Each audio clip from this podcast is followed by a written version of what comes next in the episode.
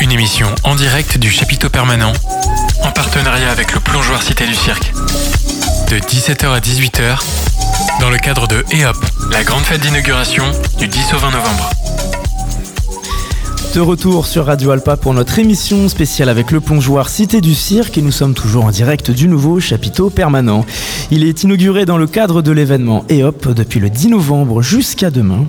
Et donc depuis 10 jours, le public peut venir assister à des spectacles, mais pas seulement, puisque l'objectif de ce lieu culturel, c'est de favoriser la rencontre et le lien social.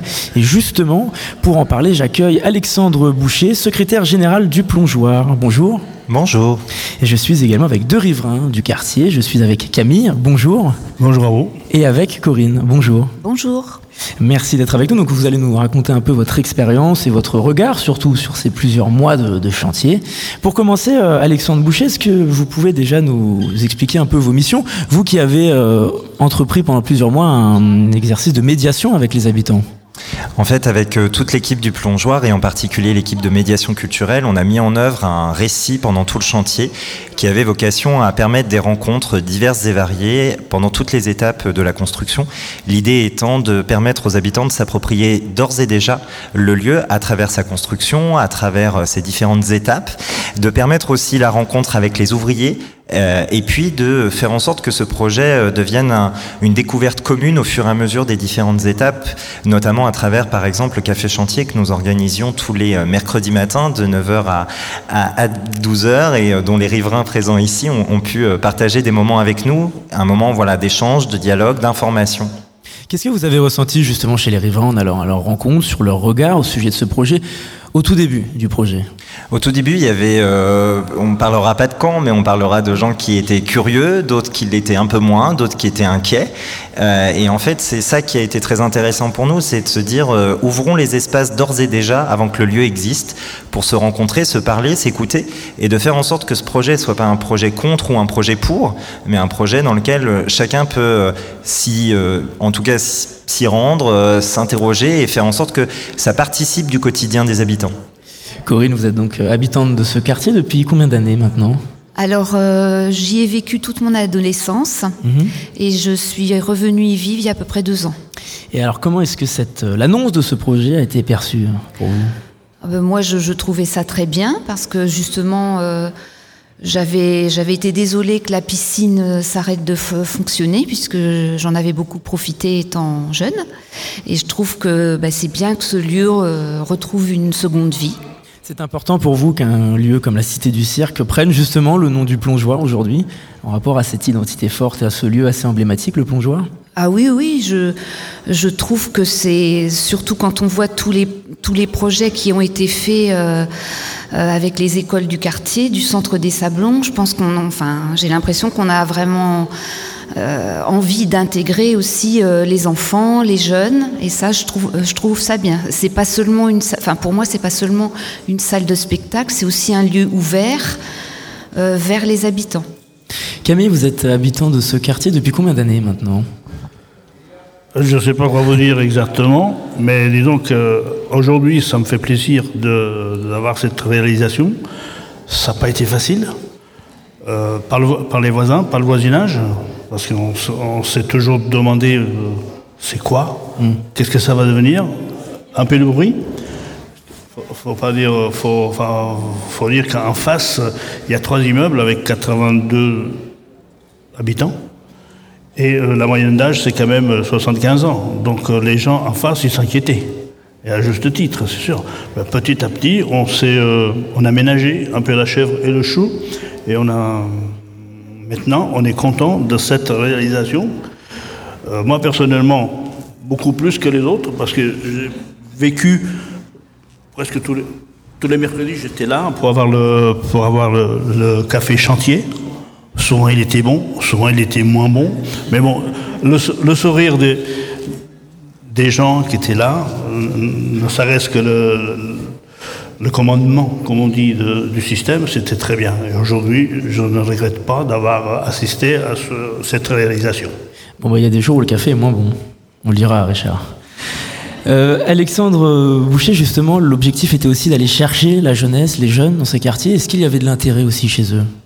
Oui, en fait, on a vu que tout au long des différentes actions, que ce soit des visites, que ce soit des projets de construction de maquettes, que ce soit des rencontres métiers avec certains euh, euh, corps de métier euh, du chantier, on a pu voir en fait une véritable curiosité de la part de la jeunesse sur ce que le lieu allait être, comment ils pouvaient se projeter. On voit bien aussi que, en étant positionné aux portes du quartier, on a accompagné aussi de nouvelles mobilités, comment on appréhende l'ensemble des espaces de vie, de l'ensemble du quartier. Et puis on a vu aussi chez les jeunes qui pratiquent ou non chez nous pour certains euh, via les écoles ou via leurs pratiques personnelles, une forme de curiosité de comment le lieu allait vivre, comment les artistes allaient pouvoir travailler dedans. Et aujourd'hui, une partie notamment de la maquette qui est présentée ici, elle raconte une partie de ces histoires de ces enfants qui se sont interrogés qui aujourd'hui ont commencé à pousser les portes depuis l'inauguration avec leur famille. Et on voit bien que le travail de médiation culturelle au quotidien, en passant par les enfants et la jeunesse, permet de sensibiliser les familles, permet de faire en sorte qu'on ressorte ensemble en groupe, qu'on vienne dans des lieux ensemble. Après aussi euh, l'épisode pandémique qui nous a un peu euh, restreint les uns chez les autres et le chapiteau dans ce quartier, il permet aussi de retrouver un nouvel espace de convivialité et de culture dans lequel on se retrouve ensemble pour vivre des choses. Vous disiez donc que c'était un projet un peu clivant qui a divisé un peu euh, le quartier en deux groupes. Parmi les gens qui étaient inquiets de ce projet, qu'est-ce qui en ressortait le plus? En fait, on a eu euh, légitimement des inquiétudes parce que forcément le projet change euh, du quotidien, change son environnement, change son paysage, parce que euh, c'est de nouvelles activités, de nouvelles agitations dans un quotidien. Et en fait, ça nous a nous permis de nous rendre compte qu'il y avait des dialogues possibles avec des riverains qui étaient peut-être opposés au départ, parce que le changement c'est toujours un peu inquiétant, et qui au final, au dialogue avec le quotidien, comme l'évoquait Camille, qui du coup a permis finalement de euh, aussi faire une nouvelle médiation culturelle, d'expliquer ce qu'on faisait au quotidien, de permettre à des gens de rencontrer des artistes, de leur permettre de rencontrer euh, des professionnels euh, qui travaillent tout au, tout au long de la journée, de la semaine, aussi comme habitants du quotidien au sein de l'équipe du plongeoir Cité du Cirque. Finalement, on a aussi été au-delà et on a compris des quotidiens des riverains qui étaient aux abords. Et en fait, on participe ensemble à construire la manière dont on vit la journée, le soir, les week-ends, ensemble ici. Corinne, est-ce que vous avez eu l'impression que les riverains avaient été euh, suffisamment consultés par le plongeoir Cité du Cirque? Est-ce que les riverains ont eu des demandes en particulier qui ont été euh, prises en compte dans le projet final? Bah après, euh, moi, moi j'ai l'impression quand même que les, riverains ont été invités à participer, informés aussi.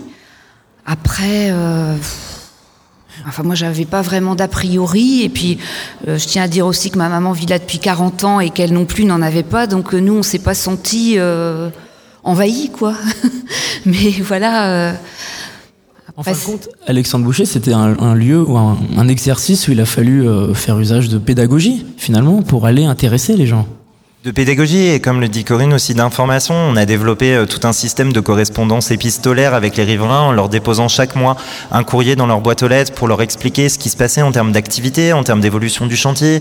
Euh, la pose notamment du chapeau du, chapiteau a été un rendez-vous euh, matinal un peu tôt mais auquel on a associé les habitants. Le moment où aussi un, bah, la nuit la dalle a été coulée, il y a aussi un moment un peu particulier où les habitants, en tout cas on a veillé à ce qu'à chaque fois les étapes les habitants puissent être informés, puissent s'y associer comme ils avaient envie. Et puis peut-être qu'il y a encore une étape à faire, c'est que le lieu aujourd'hui il est ouvert, mais il y a toujours ce lien d'information à faire. Et c'est vrai qu'au-delà même de la pédagogie, il y a aussi une manière de se rencontrer. En tout cas, nous, on est toujours sensible dans notre quotidien à travailler à ces points de rencontre, à ces occasions de pouvoir se parler, de se partager un spectacle, d'aller voir une sortie de résidence, de pouvoir euh, simplement se demander comment euh, ça va en ce moment. Et c'est euh, tout le travail de l'équipe de médiation au quotidien que d'être présente dans le quartier, d'être présente dans les rythmes de vie du quartier qui permettent aussi ce dialogue entre gens et pas simplement entre structures et habitants qui viendrait être une posture un peu formelle. au contraire, en fait, on est dans ce dialogue au quotidien. Eh bien, merci beaucoup. En tout cas, en tout cas, il y a un très bon documentaire de Bertrand Guéry où on peut découvrir le, travail de médiation et le dialogue qui a été entrepris pendant deux ans, les interrogations, les doutes, les impatiences des riverains. On peut retrouver ce documentaire sur le site de France Télévisions. Merci beaucoup à vous trois d'avoir répondu à notre invitation. Merci. Merci à vous. On va se retrouver dans quelques instants avec deux nouveaux invités. Avant ça, je vous laisse en musique. C'est Jean Foucault, notre technicien, qui choisit la musique. C'est pas moi cette fois-ci.